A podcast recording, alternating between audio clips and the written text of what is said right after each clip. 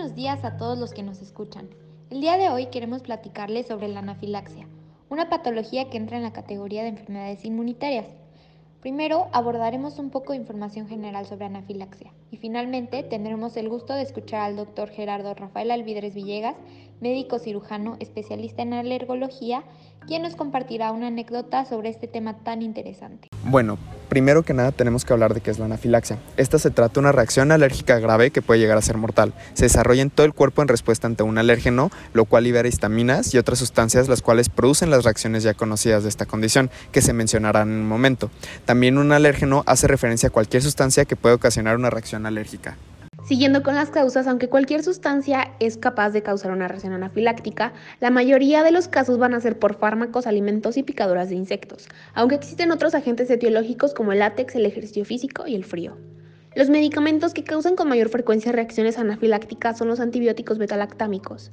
Los alimentos van a ser la primera causa de anafilaxia en niños y la segunda en adultos, y los implicados pueden ser leche de vaca y derivados, huevos, pescado, entre otros. Y por último, los principales insectos relacionados con anafilaxia son abejas, avispas y hormigas. Reacciones cutáneas como urticaria, picación, palidez o enrojecimiento de la piel, entre otras. Presión arterial baja, hipotensión, constricción de las vías respiratorias e inflamación de la lengua o de la garganta que pueden causar sibilancia o dificultad para respirar, pulso débil y acelerado, náuseas, vómitos o diarrea y mareos o desmayos.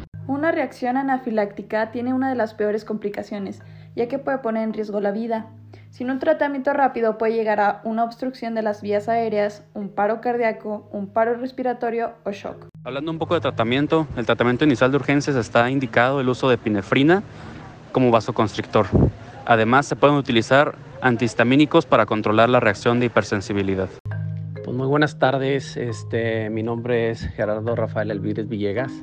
Soy alergólogo e inmunólogo pediatra y muy orgullosamente este, ahijado de, de Areli.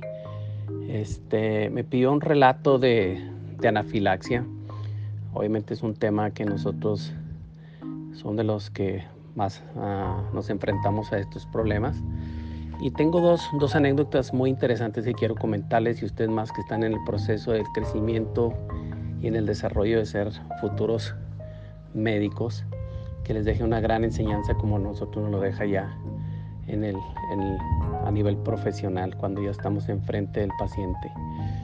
Este, este es un, esta es una historia que, que, me marcó muchísimo porque es una niña encantadora de, de, dos años de edad, que esta paciente me la, me la llevan a la consulta por cuadros repetitivos de vías aéreas, este, problemas de urticaria, problemas de, de rhinosinusitis de repetición, muy, muy, muy, muy persistentes. Este, me la lleva la madre este, eh, después de tratarla, de controlarla. Este, procedemos a hacerle sus, sus pruebas cutáneas, en el cual nos reporta que lo positivo nada más se enfrentaba a huevo. En las alergias a alimentos lo más difícil para nosotros como profesionales es el manejo del, del, de la alimentación del paciente, porque más en, en, áreas no muy grandes donde yo, me, yo practicaba mi, mi, mi profesión, era una, una, población de 250 mil habitantes en el cual el principal alimento pues es leche y huevo, ¿no?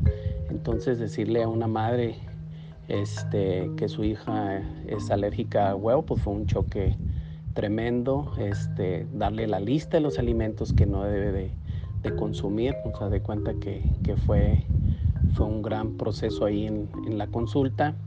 Obviamente no nos creyeron, obviamente él dice, siempre lo ha comido y no lo he visto que le pase nada, y eso es lo que eh, yo le comentaba, lo, cuando nos hacemos alérgicos es porque los alimentos que comemos más frecuente empezamos a, a tener respuestas. Hablamos de que hay respuestas leves, moderadas y severas que ya hacemos un choque anafiláctico. Entonces esta paciente, después de platicar con ellos, explicarles y todo eso, pues se vieron congruentes a, a, no, a no desarrollar la, las medidas que les habíamos indicado.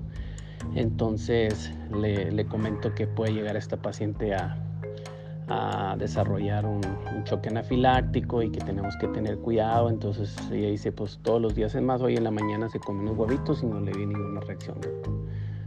Entonces, total, que se fue.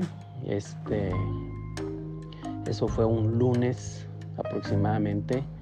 Este, y un viernes me acuerdo muy, muy bien que me hablan este, emergencia porque la niña, teníamos una paciente en, en urgencias y quería que la viera que estaba delicada. Entonces llegó y era la niña, la niña este, había hecho en su casa este, un problema de una quemadura, creo que agarró agua caliente, estaban calentando agua para, para el café, metió la mano, la niña alcanzó la estufa, metió la mano, se quemó la mano e inmediatamente hicieron un preparado de, claras de, y yemas de huevo. Pusieron la mano de la niña este, en, las, en, la, pues en el que hicieron de huevo y la niña empezó a hacer un edema impresionante de mano.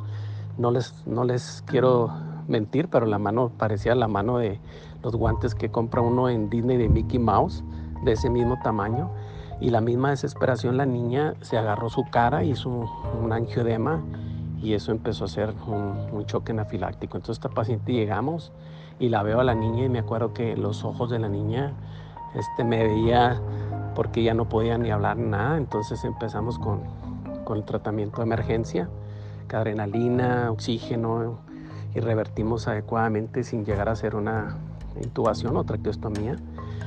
Y lo más, más importante de todo esto es de que cuando termina eh, el proceso de, del control de la paciente y, tenerla este, con signos vitales estables y controlada, este, termina la niña empezando a hablar con angioedema y lo primero que me dice, me dice, doctor, yo les dije que, que no me pusiera nada de huevo.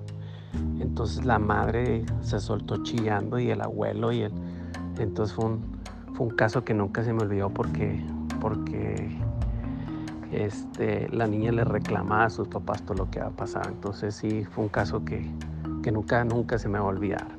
Muchas gracias a nuestro invitado por habernos acompañado y contado esta historia que servirá para informar a más personas sobre esta patología.